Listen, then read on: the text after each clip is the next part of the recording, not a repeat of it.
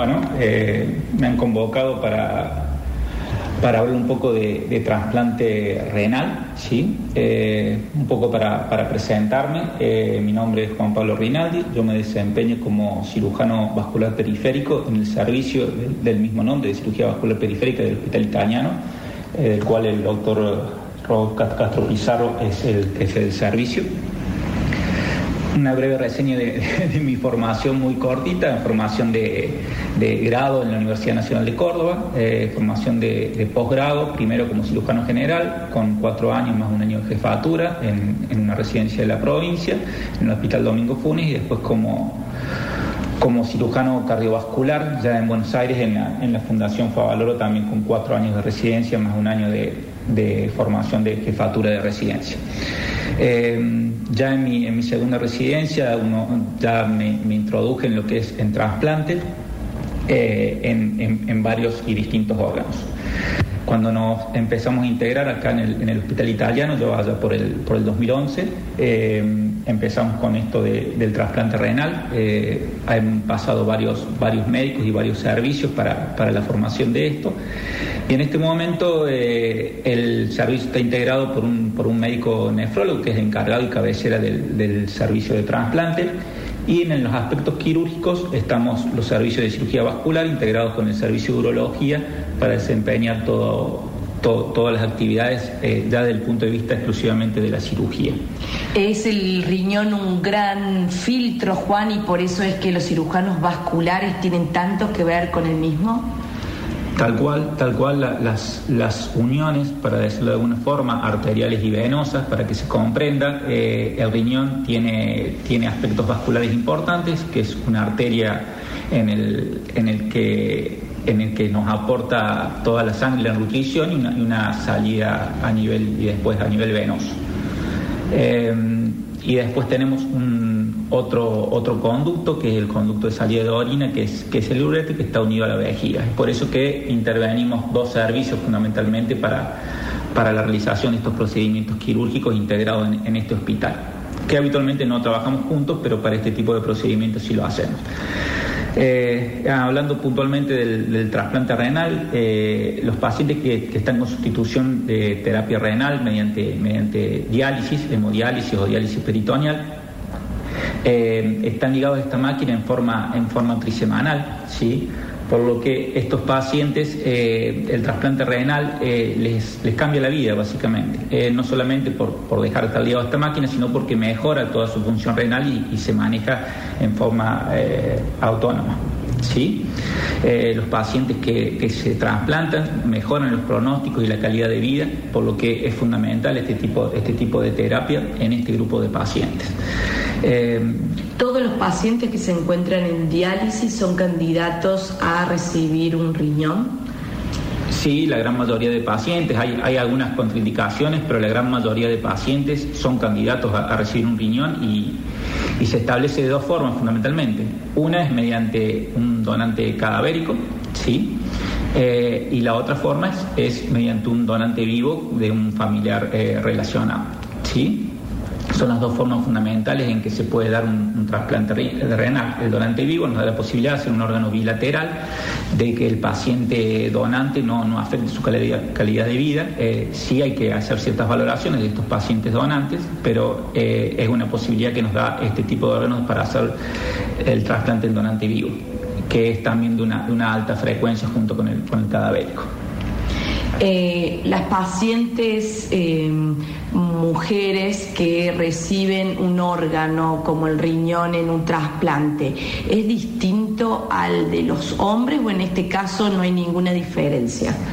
Se toman ciertas medidas antropométricas, pero no cambian en cuanto a si es mujer o hombre. Se puede trasplantar inclusive de mujer a hombre, de hombre a mujer, teniendo en cuenta sobre todo las medidas de este riñón y la compatibilidad de, estos órganos, ¿sí? compatibilidad sanguínea y, pruebas cruzadas que se toman. ¿sí? Pero, pero no, no, hay, no hay ninguna contraindicación eh, para que sea de, un sexo a, otro, no hay ningún problema con esto. Perfecto, y con el tema de la compatibilidad, ¿es más frecuente que sea compatible un familiar que otra persona?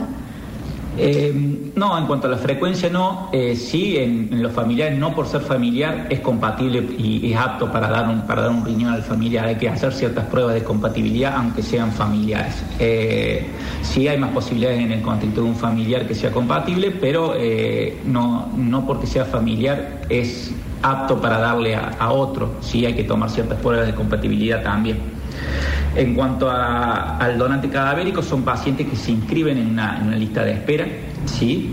de acuerdo a ciertas características del paciente, del, receptor. Eh, esta lista de espera se va, se va haciendo, se le va dando prioridades de acuerdo a, los cuadros clínicos que tienen los pacientes receptores y demás, y en base a esto, esta lista de espera, cuando hay un, donante cadavérico, eh, se, estos pacientes están preparados previamente, se los cita para realizar el implante renal.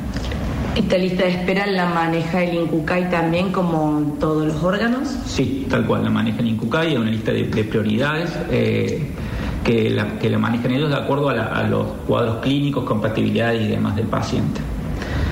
Eh, en cuanto puntualmente los, los aspectos eh, quirúrgicos, que es un poquito lo que, lo que yo hago, como te dije primero, hay un jefe encargado de trasplante, que es un médico nefrólogo, que, se, que maneja tanto el pre como el, como el postoperatorio. Hay un servicio, hay un, grupo muy grande, no, no un servicio, sino un grupo muy grande de personas que no solamente son médicos para este tipo de trasplante. Hay, muchas eh, especialidades y distintas y distintas funciones de, un grupo que es, que es muy grande. Esto no es, no es para nada unipersonal. Eh, así que para que llevar a cabo y, tener éxito en este, en este tipo de trasplantes, eh, es importante que todo este grupo esté, esté involucrado y, se manifieste para, para, poder realizar y tener éxito en este, en este tipo de, procedimiento. ¿sí? Eh, son pacientes que, no solamente es el acto quirúrgico, eh, hay un manejo preoperatorio y postoperatorio que es, que es muy importante. ¿sí? La cirugía es una parte solamente de este procedimiento y no quiere decir que cuando la cirugía eh, resulte bien, esto, esto ya está. Por lo tanto, requiere que el paciente y el mismo paciente requiere que pongan mucho de, cuidados en el, en el postoperatorio. Eh, como te estaba comentando, por, los aspectos quirúrgicos, eh, para hacer un esquema muy, muy simple de lo, de lo, que se hace, ya sea el donante una vez que tenemos el órgano, ya sea con donante cadavérico o donante vivo, ¿sí? se revisa el riñón en lo que se llama un procedimiento de cirugía de banco, se ve cómo está la arteria, cómo está la vena, cómo está el conducto de salida, que, es el uréter, eh, y se prepara este órgano para el implante. ¿eh? Los implantes habitualmente son en, los costados del, abdomen, por, por fuera de la cavidad abdominal, eh, ya sea derecho o, izquierdo, se accede a, los, vasos, a la arteria y a la, vena ilíaca, ¿sí? que son en estos costados del abdomen, ¿sí? Eh, en, ese espacio y se hacen estas, estas uniones que comentamos antes y después se conecta también esa unión del uréter con, con la vejiga. ¿eh? para poder así el riñón comenzar a circular sangre a través de este riñón, actuar de filtro y poder empezar a, hacer esas importantes funciones que, nos llegan a permitir poder vivir con, cierta normalidad. ¿No se explanta el riñón viejo? No, no, en general no se desplanta, se coloca en otro sitio, no en el lugar anatómico de, ese riñón previo. Generalmente la, colocación de estos riñones implantados son en otro lugar, no en el mismo lugar anatómico donde está ese riñón. En algunos casos sí hace falta sacarlos, pero en general no se, no se extraen. ¿Y cómo es el operativo trasplante? Es el, cuando llega el día tan esperado por el paciente, en el caso de que sea con, un donante cadavérico, es decir, que reciben esa llamada que eh, llegó el órgano. ¿Cómo se maneja el equipo acá en el hospital? Eh, generalmente la alerta la da el jefe del trasplante, eh, que, es, que es el nefrólogo encargado en ese momento, nos avisa, nos avisa la compatibilidad, nos avisa del orden de mérito que vamos teniendo con el órgano, se va, se va, se va sabiendo. Y en base cuando ya, ya tenemos un órgano que se llama adjudicado, eh, puede ser un, lado derecho o un lado izquierdo, en base a eso se cita al paciente eh, rápidamente. Todo esto estamos hablando que para implantar un órgano lo ideal es hacerlo dentro de las primeras de las 24 horas, se puede hacer hasta 36 horas, pero lo ideal es implantarlo lo más rápido que uno, que uno pueda para tener los mejores resultados. Pero el riñón nos da esta posibilidad de tener varias horas para poder citar al paciente, al receptor obviamente, eh, prepararlo en las mejores condiciones y llevar a cabo la cirugía. O sea, es una programación muy, muy rápida de todo esto. Eh, en base, en base a esto se, se hace y se comunica, tanto el, jefe de trasplante comunica con el, con el paciente para citarlo y prepararlo, y con todo el equipo que se va armando, que, específicamente la parte quirúrgica comprende el anestesista, cirujano eh, vascular, cirujano urológico, equipo de instrumentación, eh, equipo de, circulantes, enfermería para la preparación previa y, y, postoperatoria. En el caso Juan, eh, luego de todo el procedimiento y, cuando estamos esperando eh, que el trasplante sea un éxito, eh, ¿cómo nos damos cuenta de lo contrario? ¿Qué pasa cuando el órgano se rechaza? sin duda es un procedimiento que no, que no está exento de complicaciones. todos estos procedimientos son procedimientos complejos yo estoy haciendo una versión muy simplificada del, cuadro. Son procedimientos complejos, para eso está el equipo y para eso la, experiencia que tenemos nosotros en nuestro centro para detectar muy temprano las complicaciones. Eh, no es de una alta frecuencia el, rechazo, pero si sucede. Para eso hay que cumplir, para minimizar esto, hay que se cumplen todas las etapas en el preoperatorio en el intraoperatorio y en el postoperatorio para reducir las complicaciones. Y cuando hay complicaciones, tratar de detectarlas lo más temprano posible para poder solucionarlas, tanto por el servicio cuando son quirúrgicas, tanto por el servicio de cirugía vascular como urológico, o cuando son complicaciones, como, como decís vos, a través de, un, rechazo. Hay terapia de inmunosupresión, o sea, hay medicamentos que se da para mantener esas defensas para que no rechace ese órgano, que son importantes y que se toman de por vida para que un poco concienticemos sobre la importancia de la donación de órganos y saber justamente que también lo podemos hacer en el caso de los riñones desde el punto de vista de un donante vivo. Eh, contarnos cómo es la calidad de vida de aquellos pacientes que donaron a algún familiar, algún amigo eh, el órgano, un riñón y cómo es la vida después de eso de los pacientes de donante vivo, la, calidad de vida, uno lo, que busca son procedimientos en que tenga el mínimo riesgo de, complicaciones.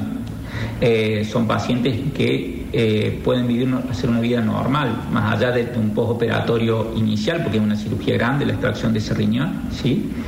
Eh, son pacientes que hacen una vida normal posterior a esto es el doctor Juan Rinaldi del Servicio de Cirugía Vascular Periférico del Hospital Italiano de Córdoba.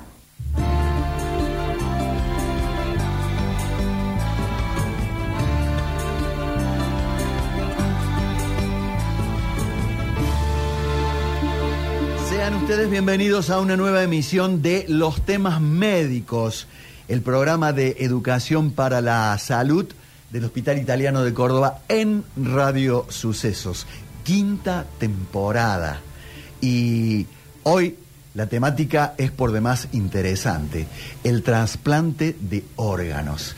Y para eso es menester saludar a nuestra co-conductora, la doctora Florencia Pérez Jiménez. Bienvenida. Gracias, Doc Vichy. Gracias a todos nuestros oyentes que nos acompañan en esta nueva emisión de temas médicos. Y sí, el trasplante de órganos es un una temática que en el hospital italiano nos apasiona, Vichy. Hay un montón de servicios, son varios los servicios que realizan este tipo de procedimientos que, bueno, vamos a ir viendo y analizando a lo largo del programa. ¿Qué te parece? Así es. Y enseguida vamos a tener protagonistas del otro lado de la camilla del médico. Vamos a entrevistar a dos pacientes que fueron receptores de órganos. Para comenzar a hablar con propiedad, ¿qué es la ablación de órganos? Es el procedimiento médico por el cual se extraen los órganos del cuerpo del donante. ¿Cuándo se realiza el trasplante de órganos, tejidos y células? Cuando todos los medios y recursos terapéuticos para mejorar la salud del paciente están agotados o son insuficientes. Enseguida les vamos a contar cuántos órganos y tejidos son hoy por hoy pasibles de ablación e implante. Pero seguimos con el recorrido de la doctora Florencia Pérez Jiménez en esta noche de trasplante.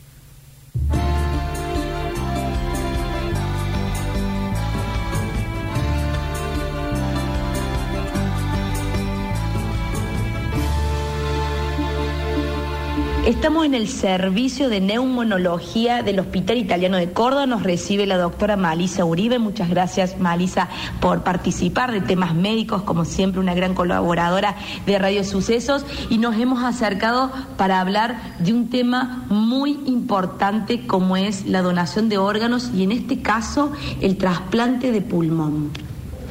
Bueno, muchas gracias por invitarme a participar del programa con gran afecto y, mucho compromiso también por el tema que vamos a abordar. Bueno, en nuestro servicio ya lleva varios años trabajando en el programa de trasplante pulmonar. Se inició eh, por los años 90 y bueno, hemos tenido eh, varios pacientes trasplantados con algunas interrupciones sobre todo en el periodo de pandemia. Y como recién estábamos conversando, eh, con la gran, el gran desafío, ustedes saben que el 30 de mayo fue el día de la donación de órganos, el gran desafío en nuestro país, que es el tema de procuración de órganos para eh, poder realizar los trasplantes. Entonces, para que haya un trasplante de órgano sólido, se necesita de la donación de órganos. Entonces, el, eje, la llave de un programa de trasplante es que tengamos donantes de órganos, que es un acto eh, sumamente generoso, eh, basado en la voluntad, en la decisión libre, consciente y libre de eh, cualquier argentino que eh, diga que está dispuesto a donar eh, sus órganos. Y esto es algo maravilloso, ¿no? Que un ser humano que ha fallecido, que tiene muerte cerebral, pueda decidir donar sus órganos y seguir dando vida.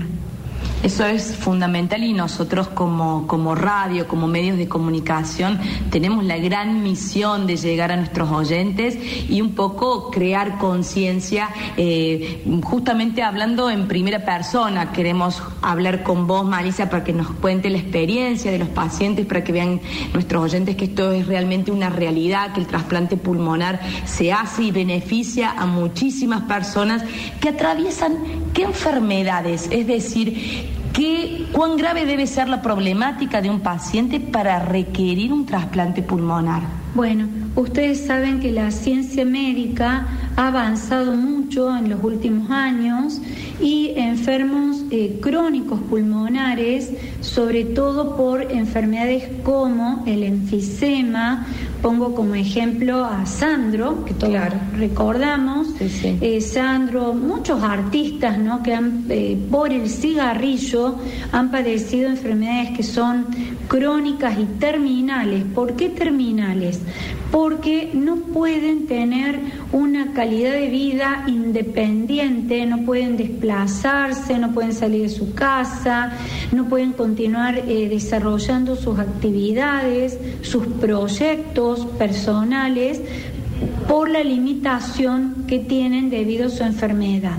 ¿Cuáles son las enfermedades que obligan a que un paciente consulte para ser puesto en lista de espera para trasplante pulmonar. Son aquellas que dependen del oxígeno o de eh, muchas veces apoyos ventilatorios domiciliarios como el enfisema, la fibrosis quística, que esta no depende del cigarrillo, sino de un problema genético, habitualmente lo sufren personas jóvenes, ¿no? Son chiquitos que desde su nacimiento padecen de esta enfermedad y pueden, gracias a la terapéutica eh, de hoy en día, llegar a edades como 30 hasta 40 años cuando antes morían en forma temprana. Bueno, no todos, algunos pacientes con fibrosis quística grave requieren trasplante pulmonar. Y el otro grupo sería la fibrosis pulmonar de cualquier origen y por último, la hipertensión pulmonar, que es una enfermedad vascular rara, que eh, si, no tienen trasplante pulmonar, también son de muy difícil manejo.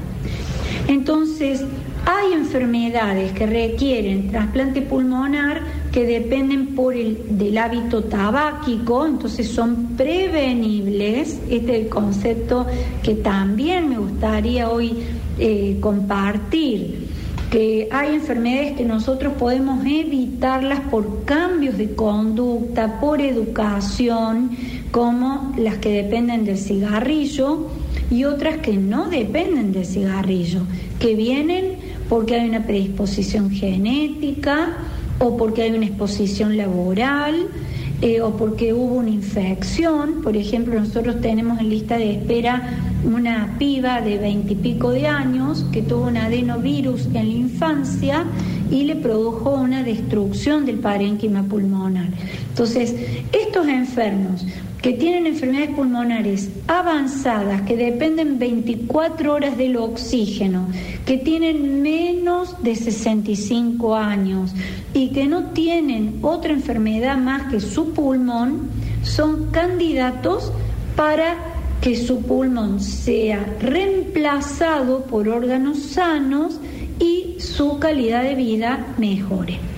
Esto de la exposición laboral que mencionaste es todo un capítulo aparte, ¿no? hay un llamado a la sociedad toda por el hecho de que podríamos englobarlo el día de mañana dentro de estos factores que sí son modificables o prevenibles. La exposición de hace muchos años, donde no había leyes laborables que, digamos, cuidaran al trabajador, eh, a lo mejor nos tenían más expuestos, pero eh, creo que es una tarea de todos también ahora modificar un poco eso. Ay, qué lindo que lo trae a la luz, porque vos sabés que en la Sociedad Argentina de Medicina Respiratoria, que se llama AAMR, eh, hay todo un grupo de médicos dedicados a enfermedades ocupacionales pulmonares. Hoy se sabe muchísimo el impacto que tiene, por ejemplo, los que trabajan con eh, em, chorro de arena para pulir vidrios, que eso produce silicosis, eh, los pacientes que trabajan o las personas que trabajan con pinturas en los talleres mecánicos, pacientes que trabajan en minas, eh, pacientes que trabajan en, el campo, en silos, en fin, distinto tipo de actividades que por inhalar tóxicos, ya sea eh, químicos o eh, tóxicos por inhalación de polvos orgánicos, como los cereales, por ejemplo, pueden eh, desarrollar enfermedades pulmonares progresivas debido a que no usan la protección adecuada. Entonces, de nuevo, hay enfermedades que se pueden prevenir y controlar como el tabaco y la exposición laboral y evitar el desarrollo de enfermedades graves que pueden requerir en, en su evolución la indicación de un trasplante pulmonar. El consejo para nuestros oyentes sería que si se sienten identificados con cualquiera de estas actividades que la doctora acaba de mencionar, por lo menos consulten al neumonólogo, Malisa, ¿verdad? Sí, nunca debería faltar en estos pacientes que trabajan eh, con eh, irritantes que se inhalan. Ah, me incluyo también, por ejemplo, los carpinteros, en fin, todo lo que sea trabajar en un ambiente donde hay polvillo, que uno se da cuenta que es un ambiente poluido, nunca debería faltar la espirometría anual, que es un estudio re sencillo, baratísimo, para detectar si hay una alteración en la capacidad pulmonar.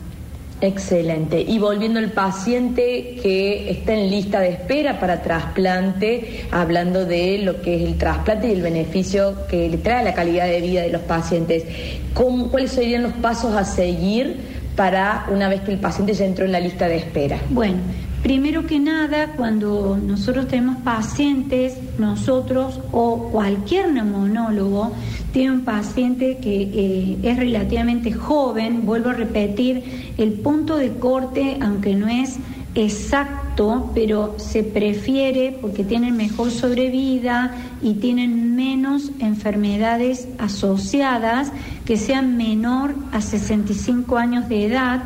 Entonces, cuando hay pacientes con eh, relativamente jóvenes, con enfermedades donde ya se ha hecho todo lo necesario para que pueda conservar su calidad de vida y no se ha logrado, estos pacientes son derivados a los centros de trasplante pulmonar. Allí se le informa lo que es eh, la evaluación pretrasplante.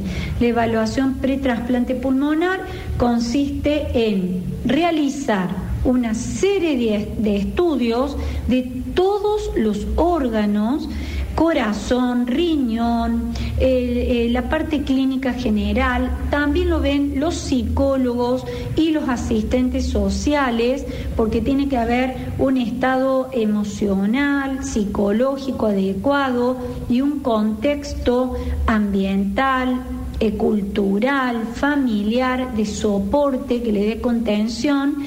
Si todo esto es apto, entra en lo que se llama la lista de espera. Desgraciadamente la lista de espera en Argentina implica varios años o varios meses para conseguir eh, ser trasplantado.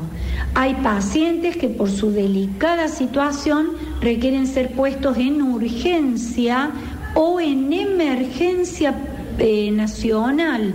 Esto significa que se está en una situación crítica todos los órganos de Argentina eh, que se procuran tienen como primer candidato ese enfermo que está en emergencia nacional, pero son excepciones. La mayoría de los enfermos pasa más de tres años o a veces más esperando un pulmón para poder ser implantado. ¿Cómo vive ese paciente durante los tres años, Malisa? ¿Tiene que tener algún cuidado especial? ¿El estilo de vida que lleve debe ser con algunos cuidados eh, bueno, normales? Muy buena pregunta. En primer lugar, todo paciente que está en lista de espera tiene controles mensuales en el servicio de trasplante. Eso no significa que deba abandonar a su médico de cabecera el neumonólogo que lo conoce lo sigue asistiendo, pero tiene que venir a controles con el equipo de trasplante. Y además debe ver a algunos de eh, eh, algunos mm, servicios muy involucrados como el de infectología, porque un paciente eh, que está esperando el órgano tiene que tener todas las vacunas que, se requieren para prevenir complicaciones posteriores, tiene que tener controles de su salud bucal, por ejemplo, eh, en fin, tiene que asistir a infectología, tiene que asistir a salud mental, las eh, trabajadoras sociales también lo siguen, el cardiólogo, porque las enfermedades pulmonares terminan afectando el corazón y necesitamos un corazón muy, muy sano para soportar una cirugía muy prolongada y agresiva que es el implante de órganos nuevos intratorácicos. Entonces, la cirugía de trasplante pulmonar es una cirugía de muy alto riesgo, por eso el paciente tiene que tener toda una vigilancia hasta el día que llega el trasplante.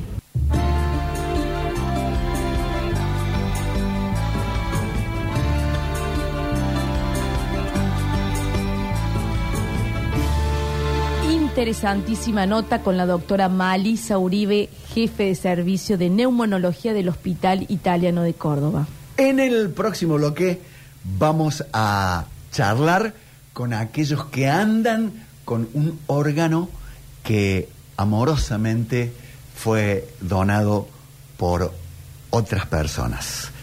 Estos son nuestros avisadores.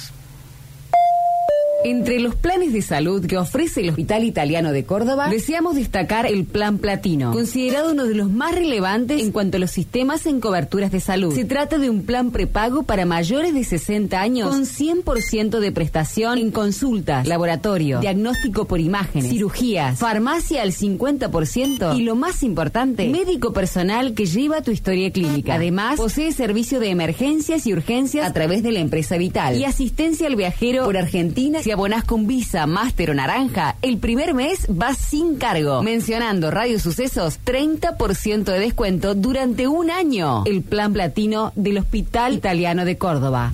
Tenemos planes de salud para cada etapa de la vida o para complementar tu mutual u obra social en el Hospital Italiano de Córdoba. Para todos hay un plan 0810 333 9701.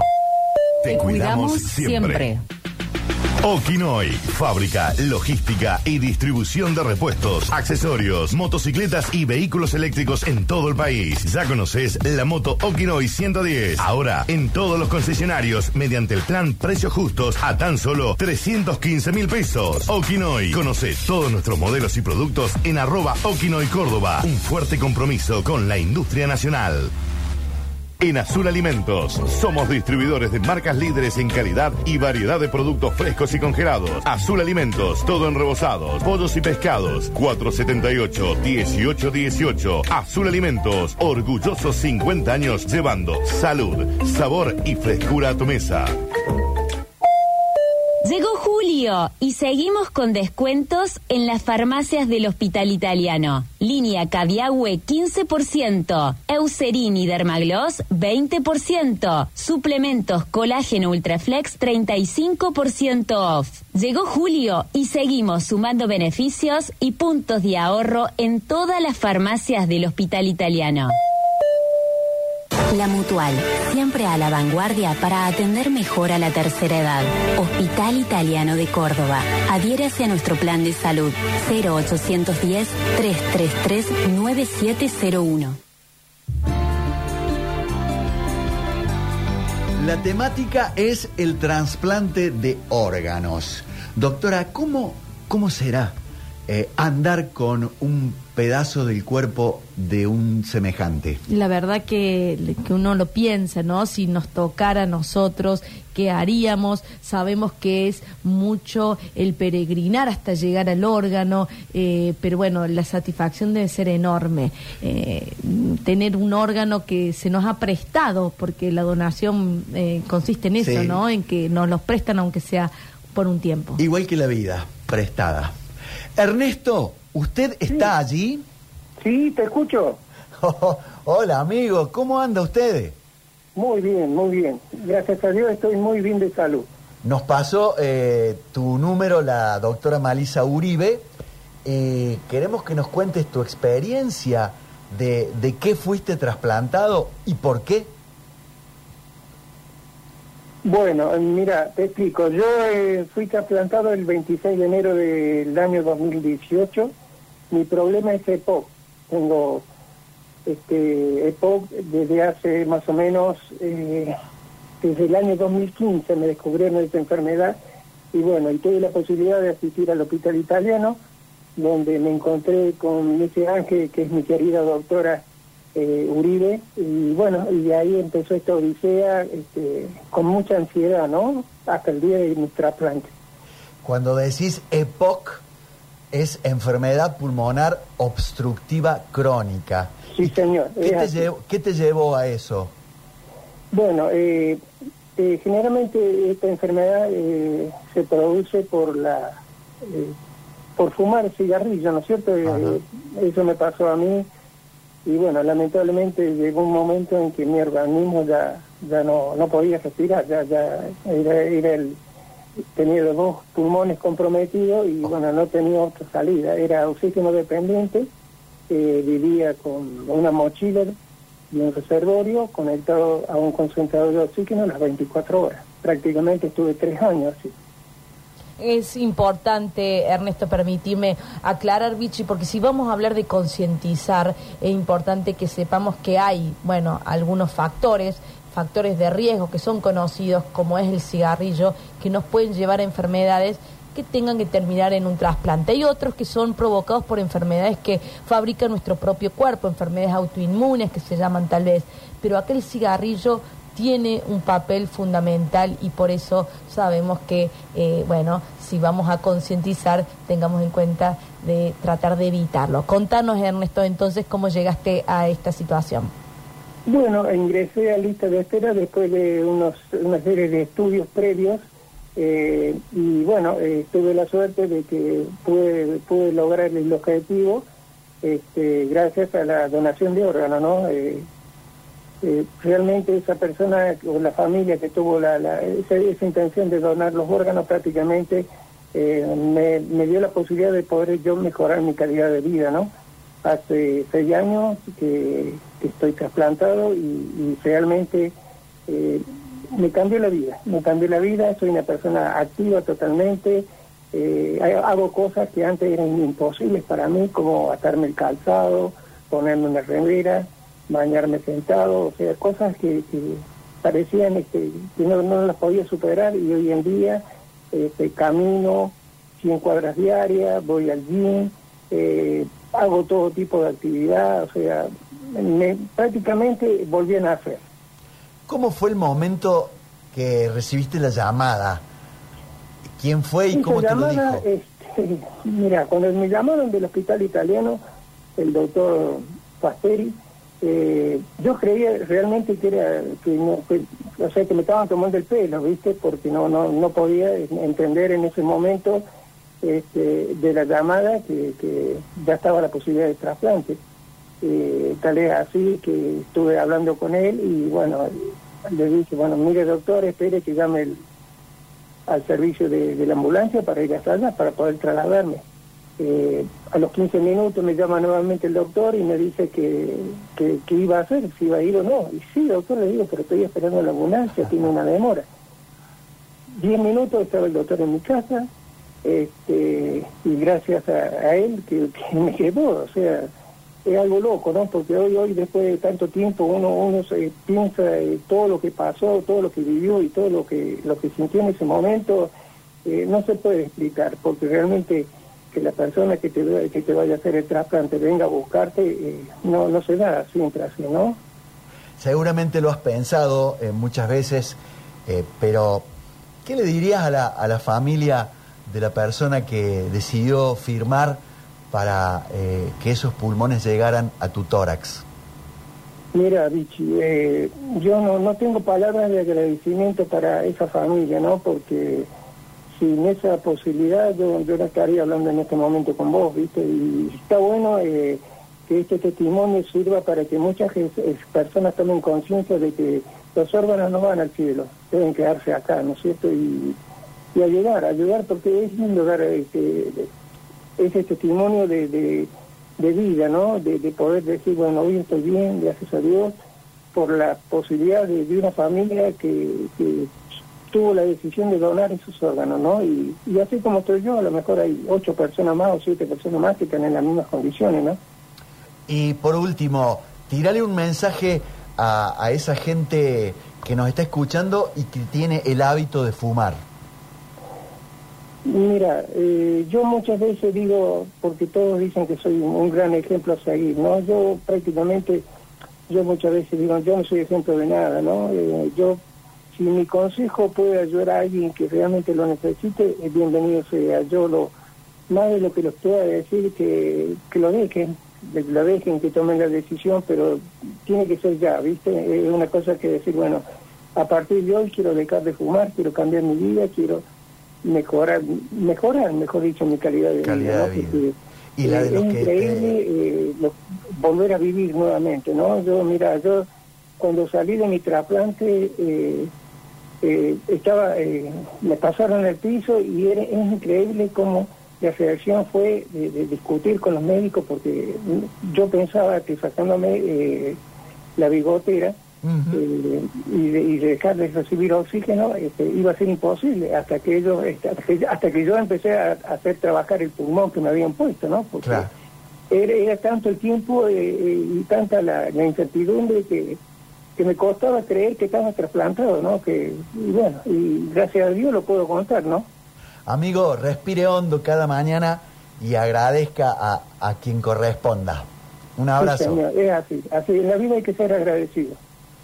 Chao, Ernesto. Salud. Ernesto, salud. Un gusto. Chao, gracias, ¿eh? Eh, de el paciente del servicio de neumonología del Hospital Italiano de Córdoba que, que recibió el trasplante eh, pulmonar, como nos contaba, que le, que le cambió la vida. Sí, ¿no? Que no debe haber nada más difícil que no poder respirar en las actividades eh, propias del día a día, ¿no? Cuando notamos que realmente este órgano se va eh, perjudicando y que lo notamos que nos falte el Es aire. increíble, es Sí. increíble. Por allí uno ve a gente que va con esa mochilita siguiendo, Mm. siguiéndote de atrás, eh, que hace factible que al menos unos trazos de oxígeno lleguen al pulmón. ¿Cuáles son los eh, trasplantes permitidos por la ley? Trasplante de corazón, de vasos, estructuras valvulares, trasplante de pulmón, trasplante de hígado, páncreas, intestino, riñones, uréter, sistema osteoarticular y músculo esquelético. Y quiere saludar a, a nuestro amigo que conocimos en la terapia del italiano. Claro que sí, un, un saludo muy grande, le damos la bienvenida nuevamente a temas médicos porque ya es parte de, de- de nosotros, es parte de Radio Sucesos, el señor Corchero. Javier, ¿cómo andás? ¿Qué haces, qué haces, Vichy querido? ¿Cómo te va? ¿Cómo anda? ¿Cómo anda la doctora también? Muy bien, Javier, contentos de escucharte nuevamente y que seguimos cumpliendo años ahora, ¿no? Cada mes que va pasando, cada año que va pasando, es un nuevo cumpleaños, un nuevo renacer. Así es, así es, el 7 de junio, el 7 de junio ju- eh, cumplí justo un año. Mira todas las cosas que han meses. pasado. Contanos vos cómo ha sido este año eh, desde que tenés tu corazón nuevo. No, ha sido espectacular, la verdad, espectacular. Una, una maravilla. Es Realmente es un volver a vivir. Un Muy, milagro. muy bien, muy espectacular todo. Contale a la gente cómo fue la espera, eh, Javier. Ah, esa espera, sí, todavía lo sueño eso. sueño con esa espera todavía. Sí, fueron unos nueve, diez meses largos, casi diez meses y medio con cirugía y todo, de Diez espera. meses. Hasta un siete, hasta el 7 de junio del 2022, a las 4 de mañana me informan que había llegado mi corazón. Mirá la diferencia, Vichy, le contemos a nuestra audiencia el caso de Javier y el caso de Ernesto que nos contaron recién. Ernesto estaba en su casa cuando recibió el llamado que el órgano estaba listo. Javier tuvo que permanecer internado varios meses hasta que llegó el órgano que pudo ser trasplantado. Contanos cómo fue esa estadía en el hospital. Eh, sí, la verdad que sí, o sea que yo estaba muy desmejorado, ya no podía esperar en mi casa. Hacía 12 años que esperaba en realidad, pero llegó un punto ya que no pude esperar más. Me tuve que internar nomás, conectado a una bomba, y bueno, eh, ahí empezó la espera, una atención divina, espectacular, como en casa, que actualmente lo extraño a todos con lágrimas, Mm. siempre los extraño. Y fue una experiencia muy linda. Dentro de todos lo- los nervios fue una experiencia hermosa, hasta que llegó mi corazón, que me daban mi informe, me avisan a las 4 de la madrugada que había llegado mi corazón. Y en ese momento, el, el corazón tuyo, eh, ¿qué te dijo? Hasta, hasta pronto, amigo. Lamento haberte servido tan poco. Así es, así es. Sí, no sé si ha se ha habido tan poco o me, o me habrá dicho, gracias por abandonarme, me destrozaste, me destrozaste muy rápido. Le sacó el jugo. Sí. ¿Qué le, qué le hiciste para, para que se deteriorara tanto, Javier? No, o sea, te- mi vida fue muy complicada, la vida, o sea, yo tuve 25 años en la policía, cigarrillo, horas de trabajo, general el 90% de trabajo de noche, eh, mala vida, mal comido, poco ejercicio. La verdad que fue un- una mezcla de todo. Claro. Aparte de, del problema mío, que era una miocar- miocardiopatía ya, o sea, heredada de mi papá, ¿viste? Ajá. Y en vez de yo mantenerme bien, la eché a perder todo. En la espera, contale a la gente que te, te tocó la pandemia y te tocó enviudar. Ujú. Ahí tuve la... Agarramos bien la pandemia, tuve, yo tuve... Me contagié tres veces, tres veces aislado, tuve No. tres veces con, con COVID. Ahí te conocí a vos, que lo peleamos cuerpo a cuerpo, como un comando. Sí, señor. Bueno, y ahora estamos los, ahora estamos los dos afuera charlando de nuevo. Qué lindo.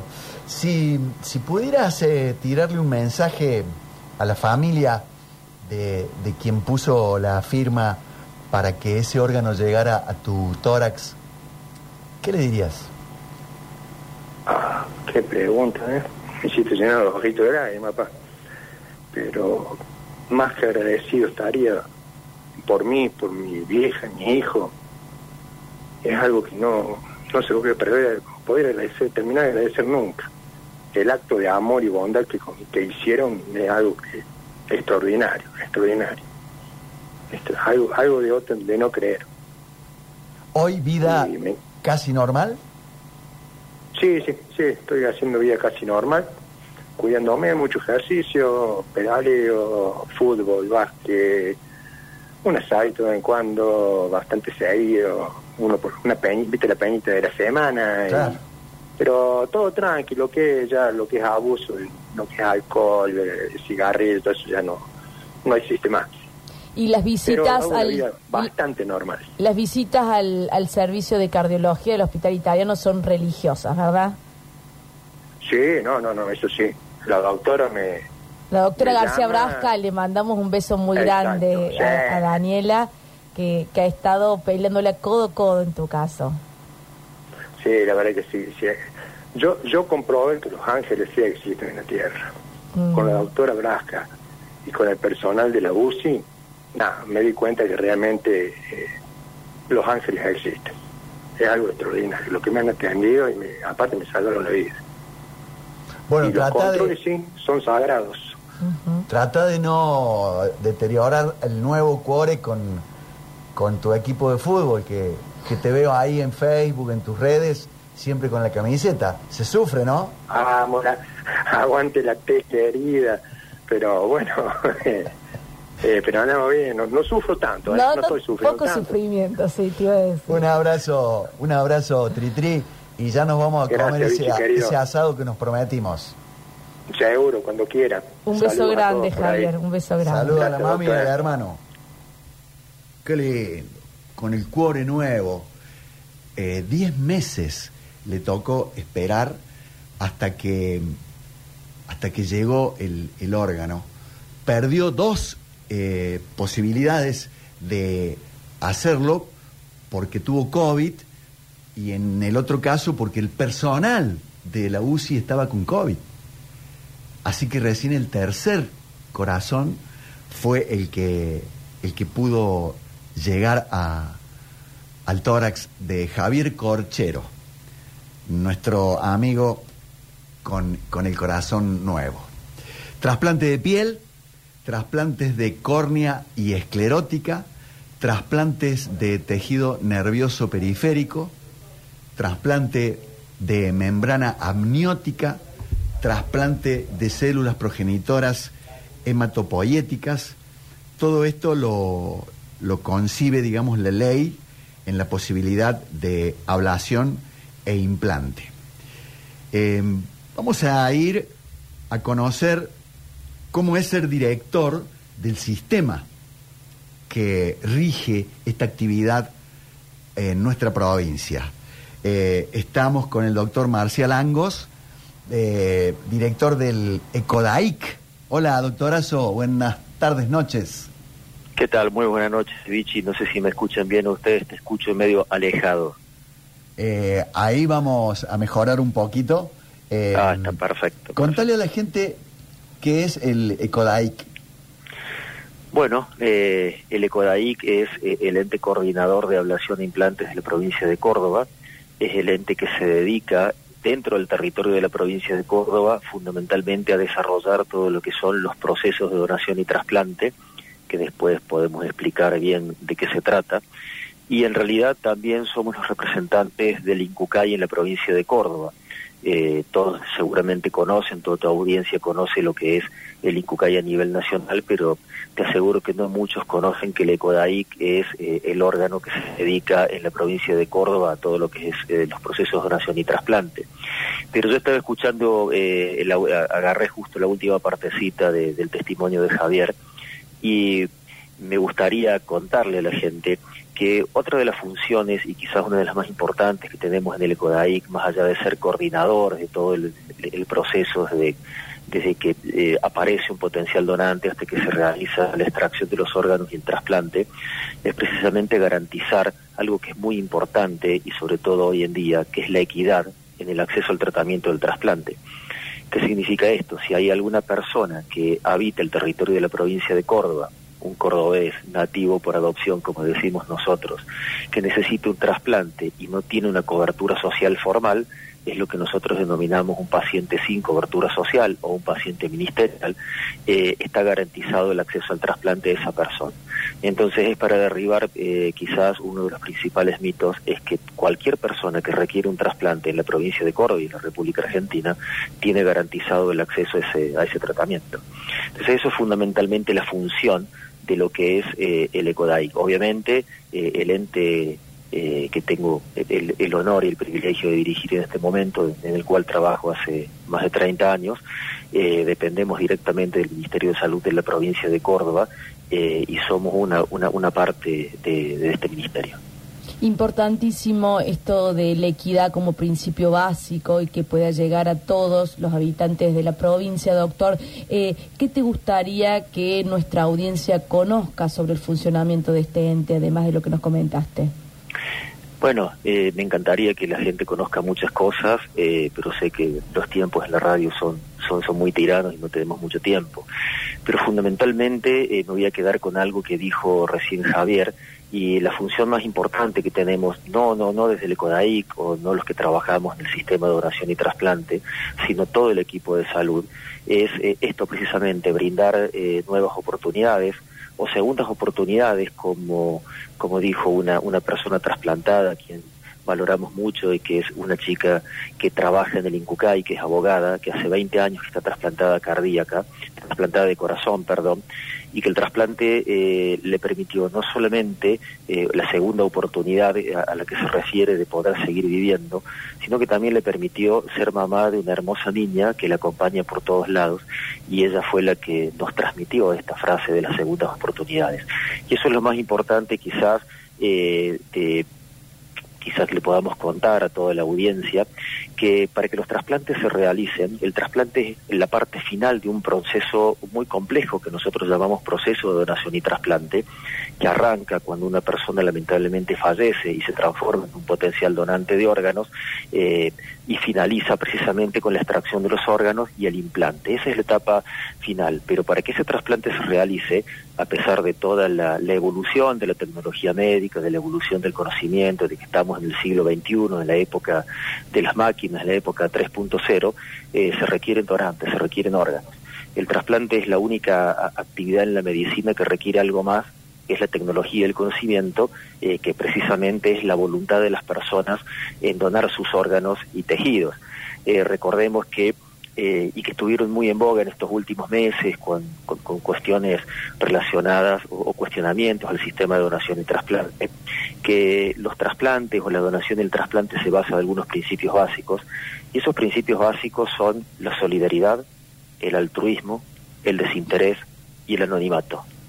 Y hablamos de sistema de donación, porque cualquiera de nosotros dona algo, en este caso donamos nuestros órganos después de la muerte, sin saber a, a quién se los vamos a dar y sin recibir nada a cambio. Esa es la base de todo el sistema de donación. Eh, y la otra cuestión es el anonimato, porque está garantizado en, nuestra ley y el equipo de salud tiene la obligación de mantener precisamente ese, ese anonimato, de mantener eh, eh, el anonimato entre donante y receptor, salvo por supuesto que la familia del donante o la familia del receptor quieran revelar su, eh, digamos, la identidad o revelar algunos, algunos detalles que por allí, por allí he pasado en muchas oportunidades y el otro valor fundamental es eh, el desinterés y la equidad, que como dijimos al principio, en el acceso al tratamiento del trasplante. Debemos garantizar que todas las personas tengan eh, acceso a la práctica que, que, necesitan para poder seguir viviendo o mejorar su calidad de vida, que eso es básicamente lo que hace el trasplante. Y no sé si tengo tiempo, pues si ustedes me permiten contarle algunos detalles eh, importantes que es bueno que la gente conozca. Eh, hoy hablamos hoy hablamos de trasplante, pero el trasplante es una práctica que se viene desarrollando en muchos países del mundo, se realiza en más de 150 países y anualmente eh, se realizan más de 150.000 trasplantes en el mundo. Pero ahí eh, esa es la buena la buena noticia, ese es el dato bueno por decirlo de alguna forma, pero hay más de un millón de personas que están inscritas en lista de espera y con los trasplantes que se realizan o dicho de otra manera, con los órganos que se procuran, porque nosotros somos procuradores de órganos, los coordinadores de trasplante somos procuradores de órganos que nos dedicamos fundamentalmente precisamente a esto, que es obtener órganos y tejidos para que eh, se puedan trasplantar y las personas puedan seguir viviendo. Pero con los órganos que se procuran en el mundo en general, se da respuesta solamente al 10% o un poquito más de las personas que están en lista de espera. Entonces, este, esta gran diferencia entre lo que es eh, los órganos disponibles y los trasplantes realizados, ese es el principal problema de los trasplantes, que es la escasez de donantes. Por eso la, medicina, la ciencia ha buscado muchas, muchas alternativas, muchas alternativas eh, en, investigación, eh, qué sé yo, por darles un ejemplo, el trasplante, el seno trasplante o el trasplante con órganos provenientes de animales que se ha empezado a practicar eh, o que ha habido noticias eh, en todos los medios el año pasado, trasplantes de un corazón de un, de un cerdo modificado genéticamente a un receptor. Bueno, la escasez de orantes es eh, quizás el principal problema que tienen los trasplantes para realizarse. Y, y, en, y, en, la República Argentina concretamente hay casi 10.000 personas, 10.000 argentinos, que están esperando una oportunidad precisamente para seguir viviendo o mejorar su calidad de vida, de los cuales más de 900 son cordobeses o personas que viven en el territorio de la provincia de Córdoba. Y darle respuesta a esas personas es una responsabilidad principalmente nuestra. Eh, Vichy, vos que sos médico, doctora, nosotros eh, somos los principales eh, protagonistas o los principales responsables de esto que es la procuración de órganos y tejidos para trasplante las personas que fallecen y se transforman en potenciales donantes de órganos o tejidos están internadas en instituciones sanitarias. Entonces, ese es el, gran desafío eh, que se nos plantea para, para los próximos tiempos.